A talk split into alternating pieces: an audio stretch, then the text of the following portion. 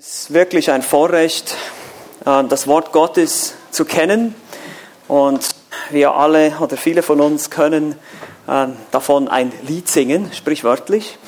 Und ich möchte einfach an der Stelle auch äh, vielleicht kurz ein paar Vorbemerkungen machen, bevor ich mit der Predigt beginne.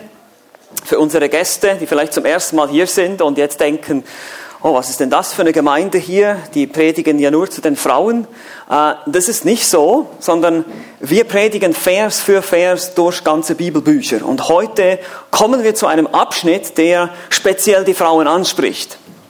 Und das ist das Geniale, wenn man wirklich ein ganzes Buch, den Titusbrief jetzt in diesem Fall nimmt und einfach durchpredigt, Abschnitt für Abschnitt, Vers für Vers, dann spricht man auch mal die Themen an, die man vielleicht als Prediger auch manchmal so ein bisschen umschiffen würde, weil sie etwas ähm, kontrovers sind in unserer heutigen Gesellschaft. Aber das wollen wir nicht tun, weil wir wollen das ganze Wort Gottes predigen, den gesamten Ratschluss Gottes. Und das einfach nur so als kleine Vorbemerkung. Wir sind momentan in einem Studium des Titusbriefes und wir sind da im Kapitel 2 mittendrin im Vers 4 und 5. Und da wollen wir heute weitermachen. Also für diejenigen, die jetzt noch gar nicht davon gehört haben oder diese Predigten gerne nachhören möchten, wir haben auch eine Website, wo man die Predigten runterladen kann, wo man das von vorne, den Abschnitt zumindest ab, den, äh, ab Vers 1, wo es erstmal um die älteren Männer geht und dann die älteren Frauen, wo man sich das anhören kann. Gut, aber ich möchte gleich einsteigen und bevor wir anfangen, möchte ich noch einmal mit uns beten. Ja, lieber Vater im Himmel, ich danke dir jetzt für diesen Tag, danke für diese wunderbare Möglichkeit, uns hier versammeln zu dürfen jetzt wieder in Person, dass wir auch mit gewissen Regeln und Einschränkungen uns doch jetzt hier treffen und einfach auf dein Wort hören. Bitte gib uns Gnade dazu, dass wir dein Wort aufnehmen, dass wir verstehen, was du uns sagen möchtest, dass du uns überführst durch deinen Heiligen Geist, denn wir sind völlig abhängig von dir. Wir können nichts verstehen von uns aus, wir brauchen deine Gnade und dein Geist. Bitte erleuchte unseren Verstand und hilf uns beim Reden und beim Hören. In Jesu Namen. Amen. Ein gewisser Reverend John Burnell soll sich mal gegenüber seiner Frau beschwert haben, dass er Geschirr spülen muss und dass das nicht die Arbeit eines Mannes sei. Und seine Frau, weise wie sie ist, zitiert gegenüber dem Reverend, dem Pastor, 2. Könige 21, Vers 13b. Oh doch, sagte sie, das ist Männerarbeit. Und da heißt es in 2. Könige 21, und ich will Jerusalem auswischen, wie ein Mann eine Schüssel auswischt. Hm. Tja, was ist Männerarbeit? Was ist Frauenarbeit? Ich glaube, in der heutigen Zeit ist das eine wichtige Frage. Und viele halten heute das traditionelle Modell. Ich sehe gerade, dass meine Kanzel hier verschwindet. Ich werde mal kurz äh, umziehen. Das ist wie, fast wie bei Grace Church, da geht die Kanzel auch in den Boden. Aber normalerweise nicht, wenn der Prediger predigt. So, machen wir das so, ist ein bisschen angenehmer jetzt von der Höhe her. Dass das traditionelle Modell, ähm, dass die Frau zu Hause ist und der Mann bei der Arbeit, als überholt gilt. Als etwas, was von früher ist, vom Mittelalter. Das ist Vergangenheit. Nun, das bedeutet natürlich nicht, dass der Mann nicht auch mal im Haushalt hilft und, und solche Dinge, darum geht es überhaupt nicht. Aber es geht heute so um diese modernen Ansichten, die uns prägen. Und wir wollen nicht von Zeitgeist, von zeitgemäßen ähm, Ideen geprägt sein, sondern wir wollen schauen, was das Wort Gottes sagt. Es gibt in dem Sinne auch nicht ein traditionelles Modell, sondern es gibt nur ein biblisches Modell. Denn auch vor Jahrhunderten, und das ist ja das Spannende an der ganzen Sache, zur Zeit, wo der Titusbrief geschrieben wurde, musste man auch diese Dinge erwähnen. Mussten die Christen auch ermahnt werden, eben nicht dem Zeitgeist nachzurennen, es gab auch damals schon sogenannte feministische Befreiungsbewegung, Kulte, religiöse Kulte mit Priesterinnen. Was ähnliches finden wir auch schon im Korintherbrief, wo sie sich dagegen wehrten, die Kopfbedeckungen zu tragen, wie das in der damaligen Kultur üblich war. Also es gab auch damals schon den Feminismus, die Befreiungsbewegung, Rollentausch zwischen Mann und Frau, all diese Dinge sind nichts Neues. Nun, Paulus schreibt an Titus, dass er auf Kreta, auf einer Insel, der griechischen Insel, als er ähm, als Pastor da und als Hirte eingesetzt war über mehrere Gemeinden, er sollte in mehreren Gemeinden Älteste einsetzen und da für Ordnung sorgen. Er sollte eine geistliche Leiterschaft einsetzen und dann wiederum die Gemeinde, die dann wiederum die Gemeinde in gesunder Lehre unterrichten würde. Es geht einfach darum, dass diese Gemeinden da offenbar Probleme hatten. Wir lesen das im Titusbrief, dass es viele Schwätzer und viele Betrüger gab, die ihr Unwesen in den Gemeinden trieben. Und daher war es bitter nötig, die Gemeinden in dem richtigen Verhalten und der gesunden Lehre anzuweisen. Und wenn ihr den Titusbrief schon vor euch offen habt, dann bitte öffnet eure Bibeln da in Kapitel 2, wo Paulus eben dem Titus schreibt und sagt, du aber rede, was der gesunden Lehre geziemt. Du aber rede, lehre diese Gemeinde, lehre diese Leute. Bring ihnen diesen, dieses Verhalten bei, weil die, wisst ihr, die Theologie muss immer praktisch sein. Ja, die Theologie, die Lehre, die, was die Bibel sagt, ist äußerst praktisch. Es geht nicht nur darum, dass wir viel Wissen im Kopf haben, sondern es geht darum, dass wir dieses Wissen auch umsetzen. Und das Ziel, was der Titusbrief immer wieder betont, was er verfolgt, was Paulus dem Titus schreibt, ist, ich will, dass die Gemeinden, damals jetzt hier in der Situation auf Kreta, auf einer, ich, sag, ich nenne es immer Partyinsel, die werden, diese Leute werden folgendermaßen beschrieben im Kapitel 1 als, als böse Tiere und faule Bäuche, also als Leute, die nur nach ihren Lüsten leben und nur für, das, nur für die Lustbefriedigung äh, leben. Davon sollen wir nicht beeinflusst sein, sagt Paulus, sondern ihr sollt ein Zeugnis sein durch eure guten Werke. Und so ist dieser Ausdruck gute Werke immer wieder ein Schlüsselbegriff im Titusbrief. Nicht, dass die, die guten Werke dich retten könnten, so ist es nicht. Das Evangelium von Jesus Christus ist eine Botschaft, die sagt, aus Glauben allein bist du gerettet. Aus Glauben allein an das, was Christus am Kreuz getan hat. Du und ich, wir sind Sünder, wir haben Gottes Gebote gebrochen, wir können nicht aufgrund von unseren eigenen Werken vor Gott bestehen in seinem Gericht und deshalb musste Christus, der Sohn Gottes, kommen, am Kreuz sterben und für unsere Schuld bezahlen. Und wenn du daran glaubst, das heißt dein ganzes Vertrauen auf Errettung da reinsetzt, in dieses Werk Christi am Kreuz, dann bist du gerettet. Dann bekommst du als Geschenk von Gott den Heiligen Geist. Und er beginnt dieses Werk der Veränderung in dir. Und zu diesem Werk der Veränderung motiviert Paulus und sagt, Leute, ihr seid Gerettete. Wenn ihr Kapitel 2 im Titusbrief ein bisschen ein paar Verse runterrutscht, seht ihr im Vers 11, sagt Paulus, denn die Gnade Gottes ist erschienen, heilbringend für alle Menschen. Die Gnade Gottes, diese Vergebung unserer Schuld, unserer Sünde, die wir auf uns geladen haben, als wir all diese Gebote Gottes gebrochen haben, als wir nicht zu seiner Ehre, sondern zu unserer Ehre gelebt haben, die, ist uns, die wird uns vergeben. Das ist Gnade, das ist unverdiente Gunst. Und dann heißt es, diese Gnade Gottes, die ist heilbringend und sie unterweist uns. Oder manche Übersetzungen sagen, sie nimmt uns in Zucht. Das heißt, sie, sie verändert uns. Sie bringt uns dazu, anders leben zu wollen. Nun, wir machen das nicht perfekt. Wir müssen immer wieder, ein Christ lebt immer wieder davon, dass er kontinuierlich seine Sünde bekennt und immer wieder gereinigt wird.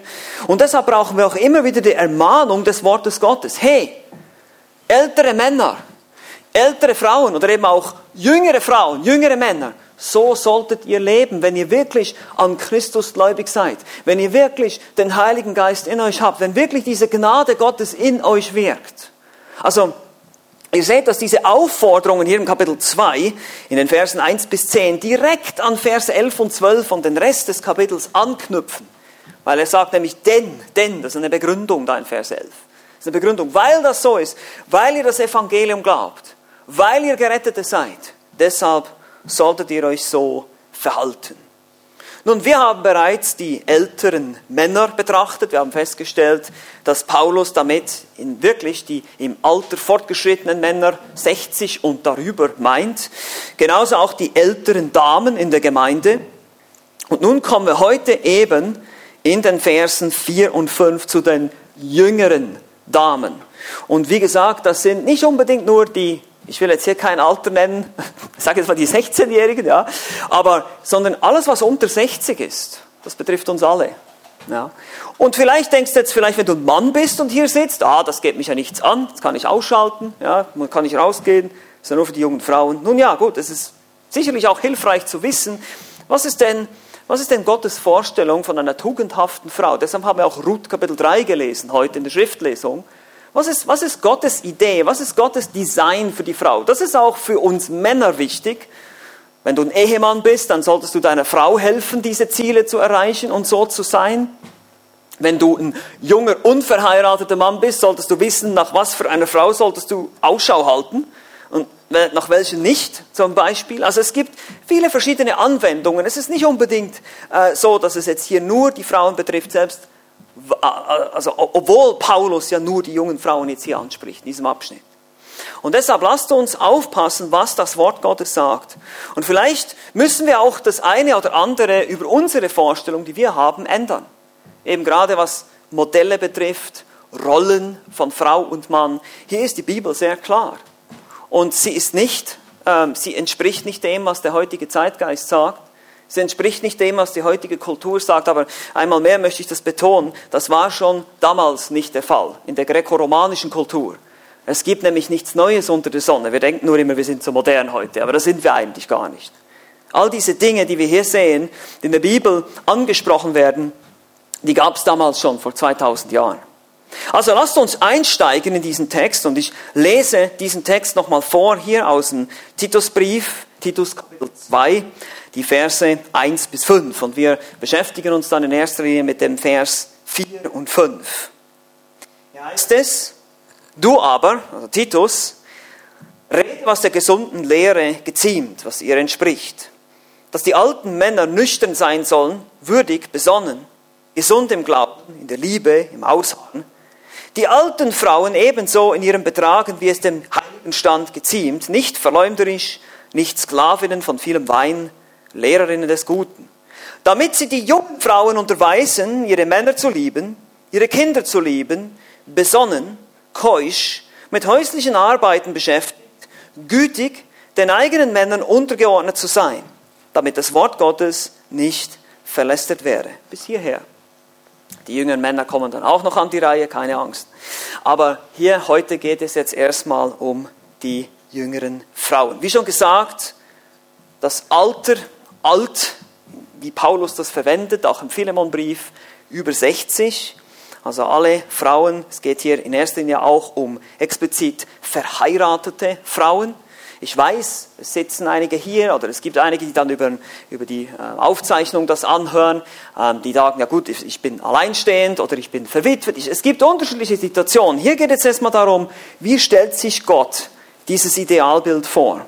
Und natürlich in diesen anderen Situationen kannst du dir immer überlegen, wie könnte ich das hier anwenden. Wenn du keinen Mann hast, kannst du dich natürlich auch nicht einem Mann unterordnen. Das ist selbstverständlich klar.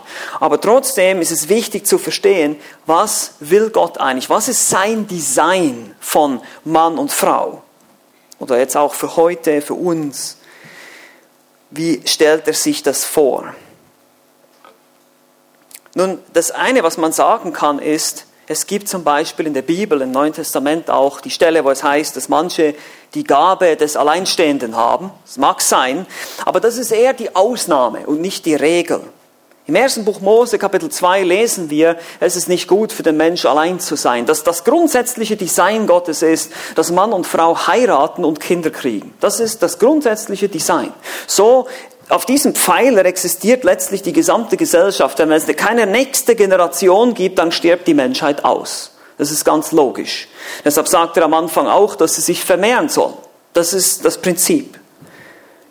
Wir kommen nun zu einem Abschnitt, der wie gesagt sehr kontrovers sein könnte oder eben nicht, gegen, nicht mit dem Zeitgeist mitgeht. Aber ich bitte euch einfach zuzuhören und mal zu schauen, was Gottes Wort sagt, nicht was wir denken. Das ist nicht entscheidend. Warum muss ich das so betonen? Weil das heute leider so ist, dass der Zeitgeist auch in vielen evangelikalen Gemeinden und Kirchen Einzug gehalten hat. Eben man spricht von dem traditionellen Rollenverständnis und dass das mittelalterlich ist und das kann man doch nicht machen und dass das eben frauenfeindlich ist. Dann wird gesagt, dass der Paulus frauenfeindlich ist und ja, dass, dass man das anders verstehen muss, dass das damals in der damaligen Kultur so war, aber heute kann man das nicht mehr so anwenden. Dieses Rollenverständnis und Unterordnung und all diese Themen. Nun, ist das wirklich so? Können wir, das, können wir so mit dem Wort Gottes umgehen? Oder müssen wir sagen, vielleicht müssen wir unser Denken korrigieren, unsere Ansichten ändern? Das ist nämlich genau das, was das Wort Gottes tut. Wie ich schon gesagt habe, es gibt nichts Neues unter der Sonne.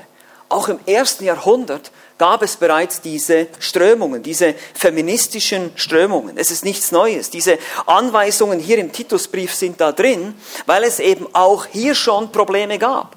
Weil es eben auch hier schon zu Situationen kam, und das sehen wir beispielsweise eben auch im Korintherbrief, dass Frauen bestimmte Dinge getan haben, die sie eben nicht hätten tun sollen.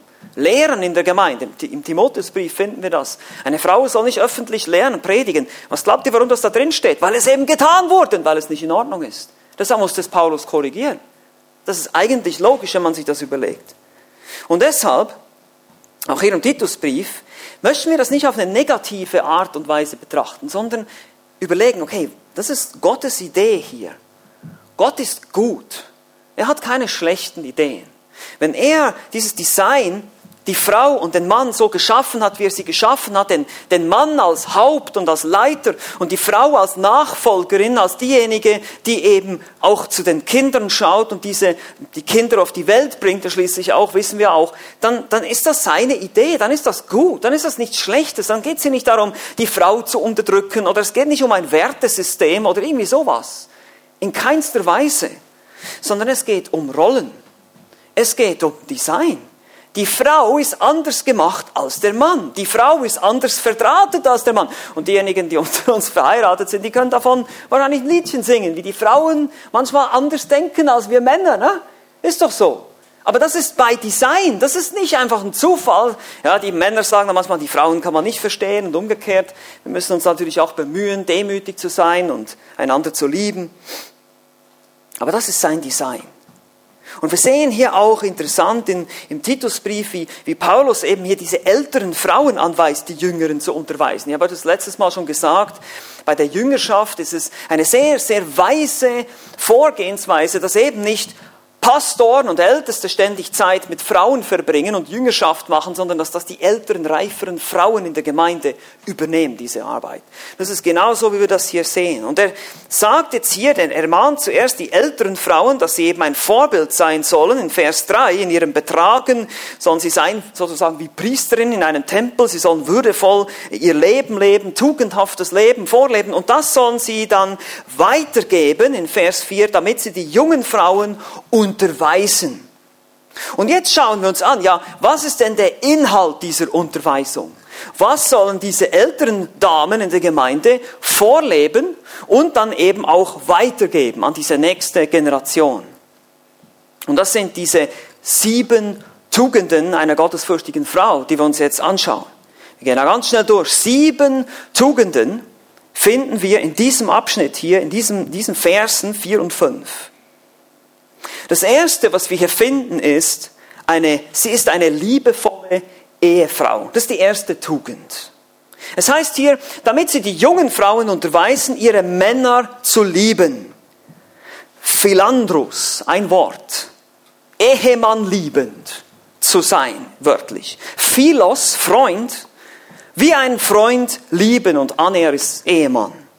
Sie soll ihrem Ehemann die beste Freundin sein. Sie soll diese Beziehung priorisieren.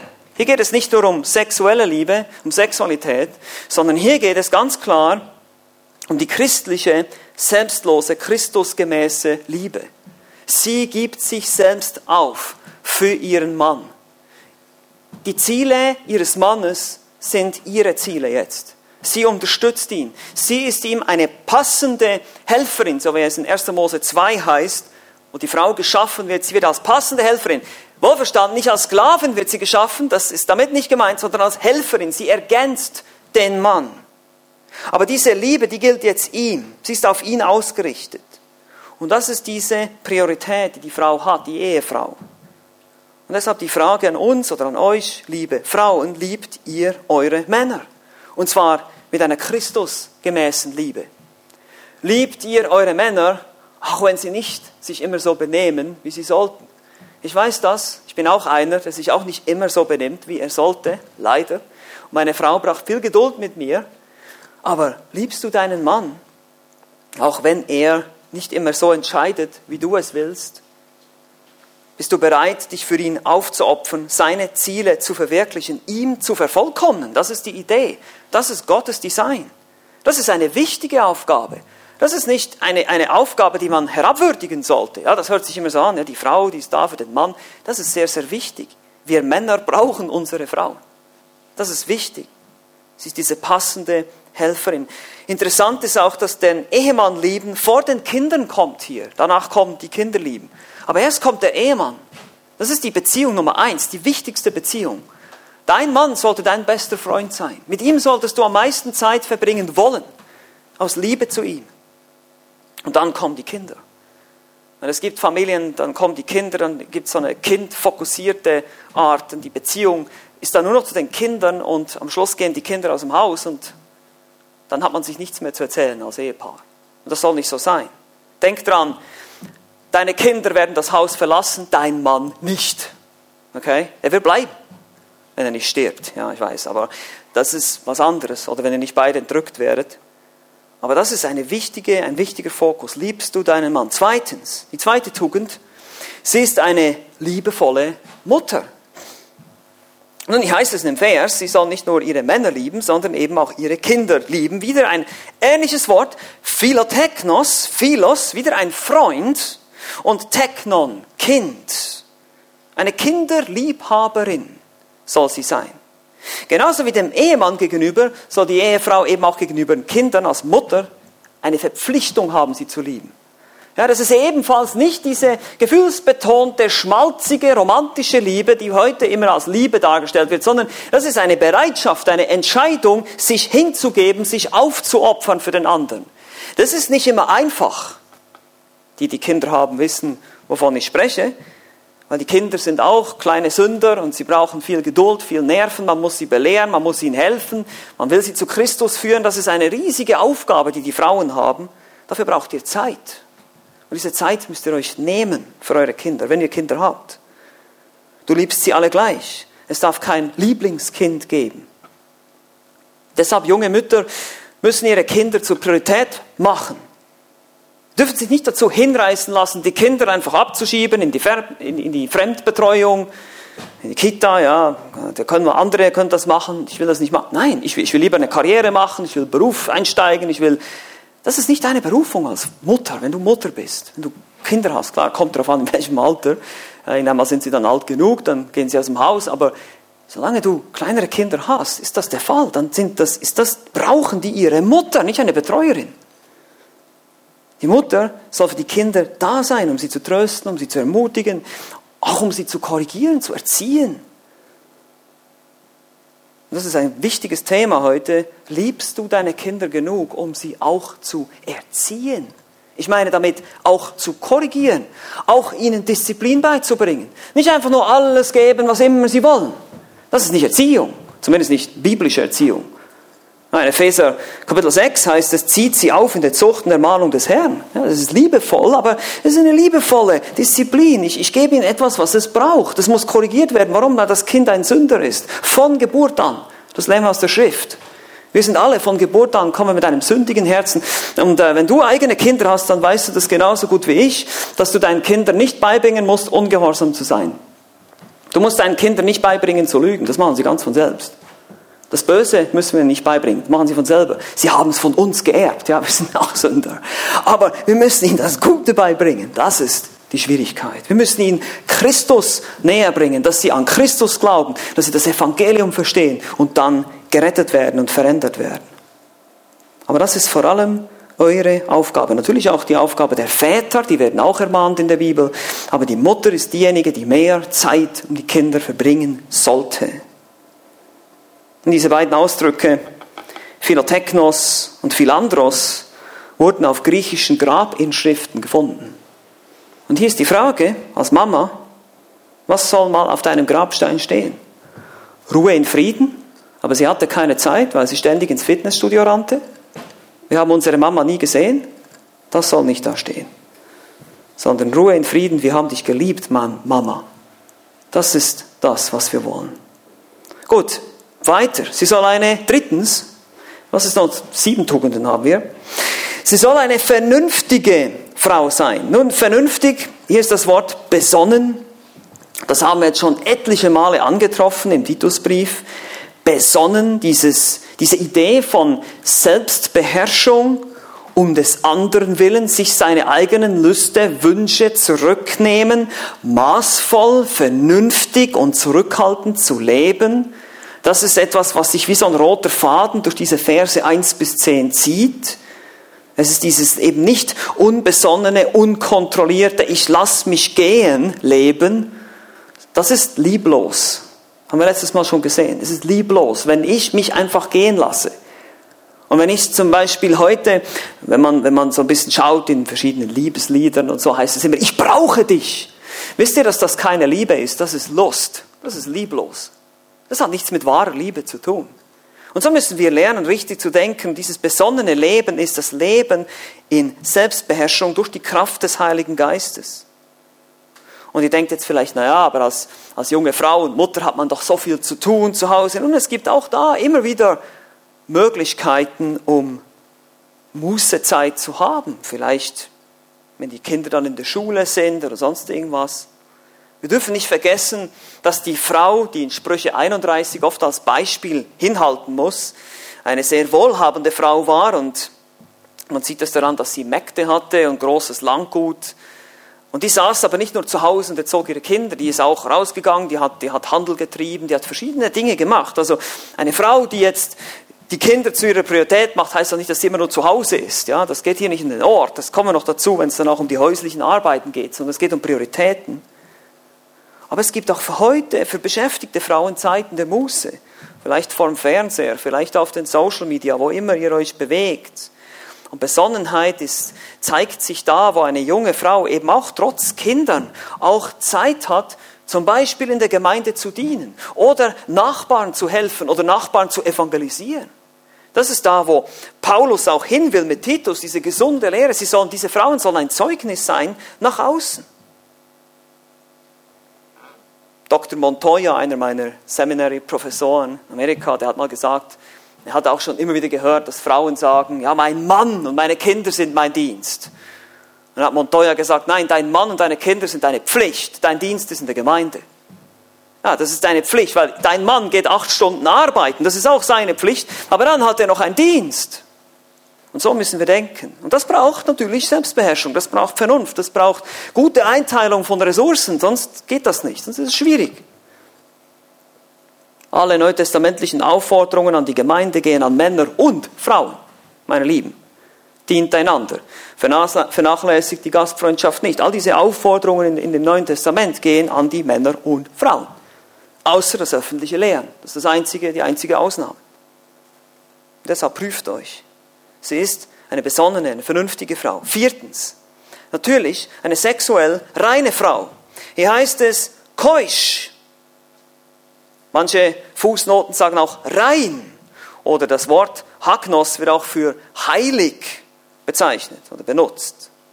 Im Zusammenhang der Ehe und Treue bezieht es sich natürlich in erster Linie hier auf, auf sexuelle Reinheit und Treue, sei das in Gedanken oder auch in Taten.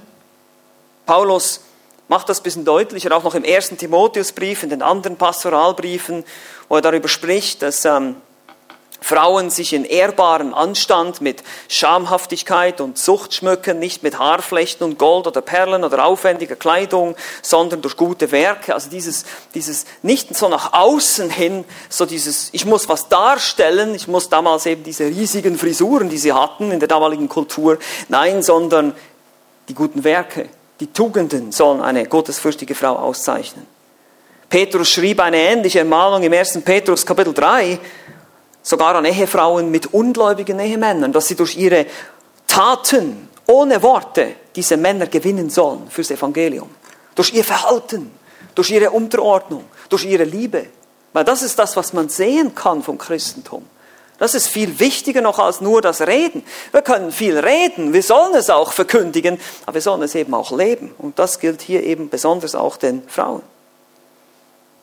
Und manchmal wundert mich das, was manche Frauen für Kleider tragen, die sie Christen nennen. Kleider, die den Körper mehr zur Schau stellen als irgendwas anderes. Kleider sind dazu da, den Körper zu bedecken, nicht zu entblößen.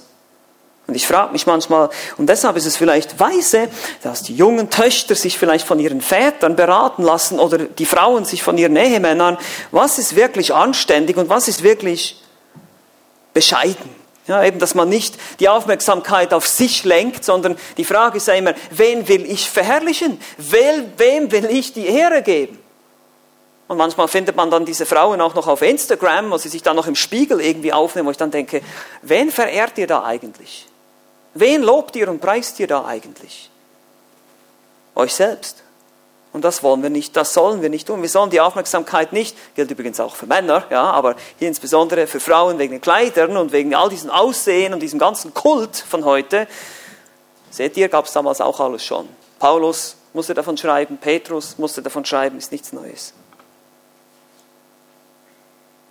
Und wenn ihr euch so anzieht, gerade junge Frauen, dann werden euch auch die Männer nachlaufen, die ihr eigentlich nicht als Ehemänner haben wollt die nämlich nur an eurem Körper interessiert sind und nicht an eurem Innern. Das müssen wir darüber nachdenken. Also keusch, rein, heilig. Auch was ihr Äußeres und natürlich die Gedanken und das Innere, das Herz. Da kommt alles her. Dann fünftens. Die fünfte Tugend, es wird immer kontroverser hier, eine Arbeiterin zu Hause. Hier heißt es wörtlich mit häuslichen Arbeiten beschäftigt.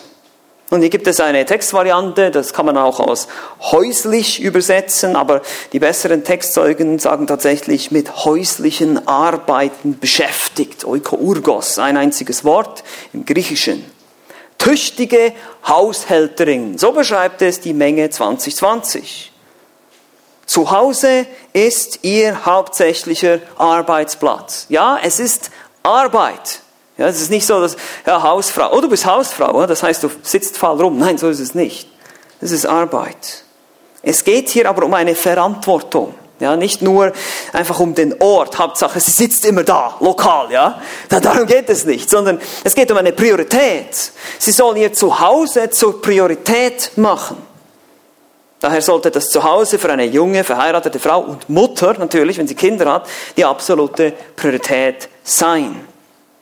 Im Gegensatz zu den weltlichen Sichtweisen. Und ihr seht hier schon, wie das, wie das Wort Gottes und unsere Kultur kollidiert.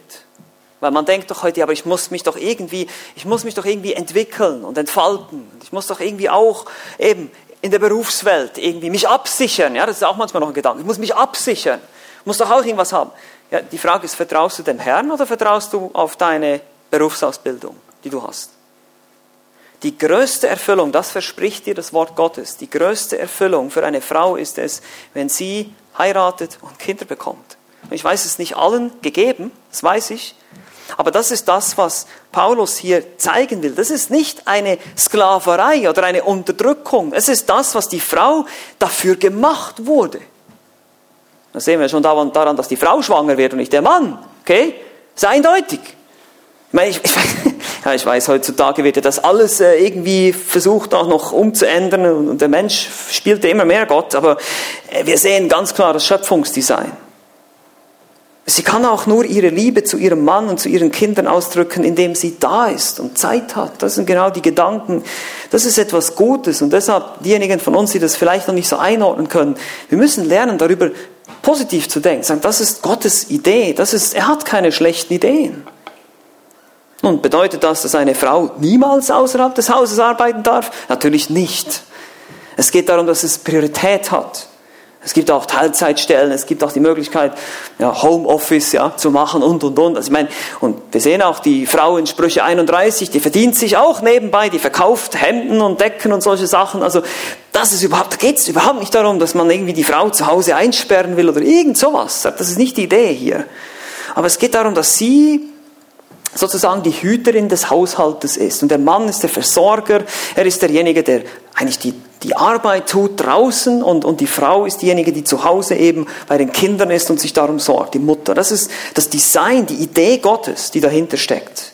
Und das kann man in den erst, auf den ersten Seiten der Bibel sehen, im, im ersten Buch Mose, wo Gott den Mann und die Frau geschaffen hat als Mann und Frau. Und er hat ihnen diese bestimmten Rollen zugedacht. Und das ist gut. Das ist nichts, was wir jetzt umdefinieren müssen oder wollen oder überhaupt nicht sollten. Gegenteil, es ist Sünde, das zu tun. Wir lehnen uns gegen Gott auf, indem wir diese Rollen umdefinieren wollen. Wir lehnen uns gegen sein Design auf, das gut ist. Und wir wollen es verbessern, dabei können wir das gar nicht. Und deshalb möchte ich euch einfach das ans Herz legen, richtig zu denken. Wie gesagt, auch in der Kultur von Kreta war es offenbar gang und gäbe, diese Dinge zu missachten. Schließlich finden wir noch eine sechste Tugend. Sie ist eine weise Ratgeberin, sie ist gütig. Das ist auch sehr interessant hier, ähm, wenn man dieses Wort gütig anschaut und vor allem, dass es direkt nach dem Zuhause kommt. Man kann sich das richtig vorstellen, die, die, das Hamsterrad zu Hause jeden Tag, diese, dieser tägliche Druck, die Routine der täglichen Arbeiten, die ja, heute natürlich auch die Wäsche machen, putzen, Kinder erziehen und so weiter. Das sind alles Dauerbaustellen und das ist vielleicht auch für uns Männer wichtig, darüber mal nachzudenken. Wir Männer, wir arbeiten oft in Projekten, die wir abschließen können, richtig? Ein Haus ist mal fertig gebaut oder eine Lokomotive mal fertig entwickelt oder wo immer ihr arbeitet. Aber die Frauen, bei denen geht es jeden Tag wieder neu los. Mit dreckiger Wäsche, mit dreckigem Geschirr, mit all diesen Sachen. Das ist immer so, das ist ein Hamsterrad. Und dann kann es sein, dass du einfach irgendwann mal frustriert bist und denkst, es ist immer dasselbe. Ich mag nicht mehr, ich kann nicht mehr. Und deshalb ist es wichtig, dass du als Frau gütig bist. Agathos. Im Zusammenhang mit Personen hier geht es eigentlich um Freundlichkeit. Nett sein, freundlich sein, rücksichtsvoll, liebenswürdig. Ja, sie beschwert sich eben nicht über ihr Schicksal, jetzt muss ich hier wieder Wäsche machen, sondern mit einem fröhlichen Herzen kann ich jetzt hier Gott die Ehre geben, indem ich meine Rolle ausfülle und meinem Mann und meinen Kindern diene, auf die Art und Weise. Sie schnauzt und meckert nicht rum, sondern wie es in Sprüche 31, 26 heißt, ihren Mund öffnet sie mit Weisheit und freundliche Unterweisung ist auf ihrer Zunge. Bist du freundlich? Ist die Frage gütig gegenüber deinem Mann, deinen Kindern oder schnauzt du sie regelmäßig an, dann müssen wir Buße tun. Natürlich müssen wir unsere Kinder auch mal ernst mit ihnen sprechen, das meine ich damit nicht, aber sind wir einfach generell gereizt und immer ärgerlich, dann, dann stimmt was nicht. Dann muss ich mein Denken ändern. Dann soll ich lernen, wieder meine Kinder oder meinen Mann zu lieben. Sie soll gütig sein. Und siebtens, eine Dienerin Gottes. Hier heißt es ganz am Ende, Vers 5, sich den eigenen Männern unterzuordnen, damit das Wort Gottes nicht verlästert werde. Hier haben wir wieder dieses Ziel am Ende, damit das Wort Gottes, damit das Evangelium nicht verlästert wird. Ja, diese Lehre des Christentums, dieses vorbildliche Leben wollen wir leben, damit das Evangelium nicht in den Dreck gezogen wird. Das ist das Ziel. Es geht um Evangelisation, um, um effektive Evangelisation. Das beste Zeugnis, was du sein kannst, wenn du das Evangelium verkündigst, ist, ein tugendhaftes Leben zu haben. Ob du als Mann oder als Frau, als älterer Mann, ältere Frau oder sogar als Sklave, wenn wir auch noch anschauen, oder heute Angestellter lebst. Aber das soll sich zeigen in deinem Leben. Nun, was bedeutet das hier? Sie ist eine Dienerin Gottes, indem sie sich unterordnet unter die Leitung ihres Mannes. Weil wenn sie sich nämlich ihrem Mann unterordnet, dient sie in erster Linie Gott. Als erstes haben wir mal das Verb hier, hupotasso. Das bedeutet, es ist eine, eigentlich ein militärischer Begriff, jemand, der unter jemandes Kommando ist tatsächlich.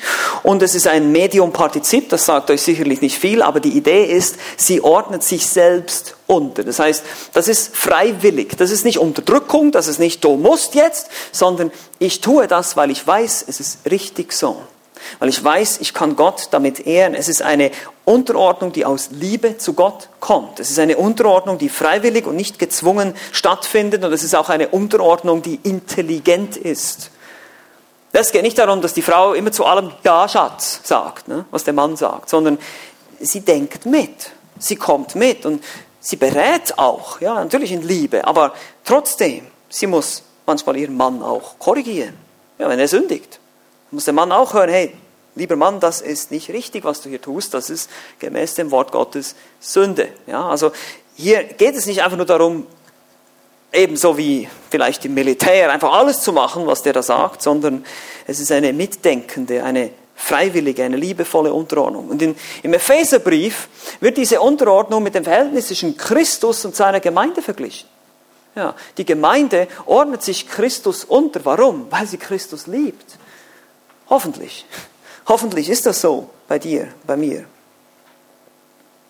Und sie muss sich auch ihrem eigenen Mann unterordnen. Also einfach nicht, nicht allen Männern. Ja, es gibt manchmal Männer, die haben Schwierigkeiten, da von einer Frau mal eine Anweisung entgegenzunehmen. Ich kann mich noch erinnern, damals, am, auch als ich am Seminar war in Amerika, mussten die Studenten ermahnt werden, dass die, äh, die Vorgesetzte über die Bibliothek, wo die Studenten ihre Bücher holten, dass das eine Frau ist und dass man ihre Befehle auch achten sollte weil es ist nicht in die Gemeinde, ja, das ist in der Bibliothek, das ist was anderes. Also man muss da auch wirklich verstehen, hier geht es um Beziehung. Diese Frau ordnet sich ihrem Mann unter und dient ihm und nicht allen möglichen anderen Leuten, muss ihren Wunsch da erfüllen. Wie gesagt, es ist wie Christus und die Gemeinde. Und wenn ich als Mann und das habe ich auch schon oft gehört, immer wieder, wenn Männer vielleicht sich beklagen, wenn ich als Mann denke, oh, ich wünschte mir nur, dass meine Frau sich mehr unterordnen würde, dann wäre vieles viel einfacher in meiner Ehe. Da muss ich vielleicht mal mich selbst hinterfragen. Wie sieht es denn mit meiner Leitung aus? Mit meinen Entscheidungen? Sind die weise? Sind die richtig?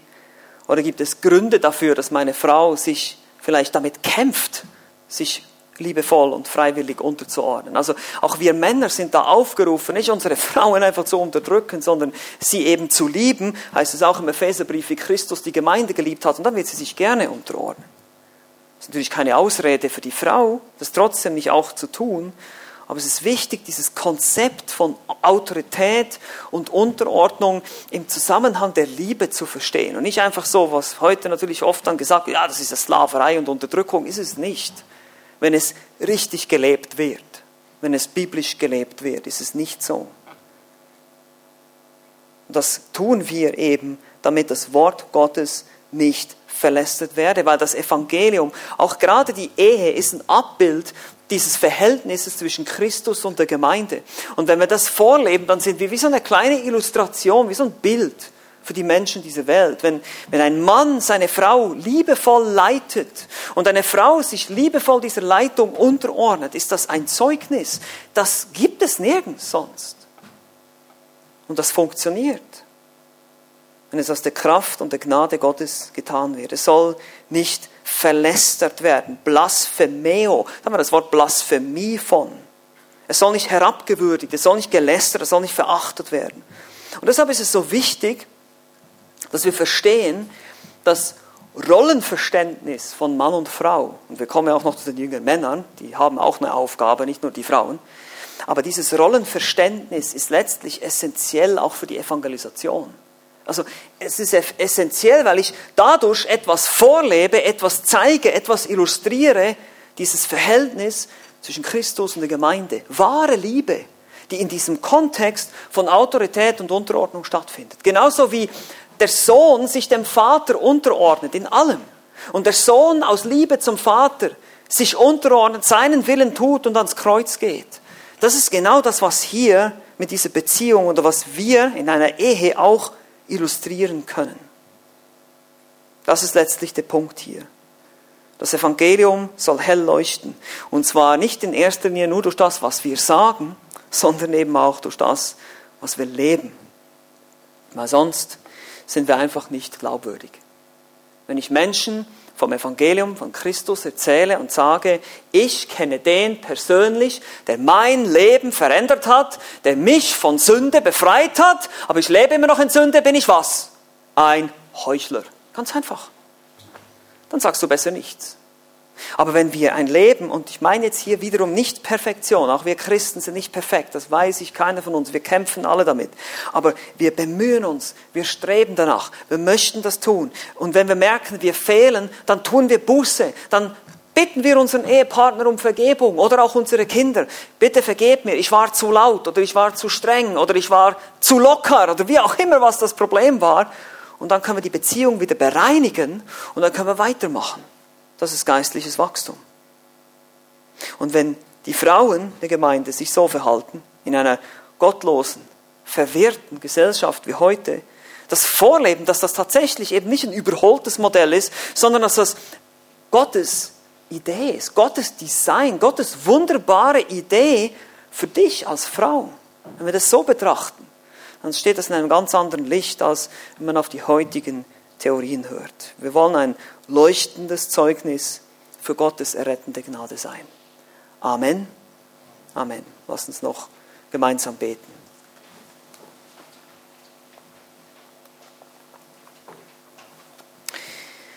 Ja, Herr Jesus Christus, wir danken dir jetzt für dein Wort. Danke, dass wir deine, deine wunderbare Liebe und Gnade selbst im Verhalten bei Ehepaaren sehen können, wenn du, wenn du uns, uns dieses Design vorstellst, diesen wunderbaren Plan für die Ehe, dass ein Mann und eine Frau zusammenleben, dass sich die Frau unterordnet in Liebe und ihren Mann dient und ihm eine passende Helferin ist und der Mann diese liebende Leitung übernimmt, diese Führung, die aber auch zum Besten und zum Wohl der Frau und auch der Kinder dient. So haben wir dieses Abbild, so haben wir diese, diese Harmonie. Und wir wissen, dass das natürlich nicht überall der Fall ist und dass es nicht immer äh, für viele von uns auch nicht so ist oder so war und dass äh, viele von uns schlechte Erfahrungen vielleicht gemacht haben. Aber hilf uns zu verstehen, dass es nicht an deinem Design liegt, sondern an unserer Sünde, an unserer eigenen Selbstzucht und an unseren eigenen äh, Problemen, die wir mit hineinbringen in Ehen. Und deshalb gibt es heute so viele Eheprobleme, weil ja, die Ehe auch angefochten wird, vom Teufel angegriffen wird. Und wir wollen dich bitten, Herr, dass du unsere Ehen beschützt, dass du unsere Ehen stark machst und dass du auch die Frauen stärkst, dass sie so leben können, wie es eben diesen Tugenden entspricht, die wir hier in deinem Wort finden. Danke für diese wunderbare Erinnerung einfach, wie du dir eine gottesfürchtige Frau vorstellst. Wir beten in Jesu Namen zu deiner Ehre. Amen. Amen.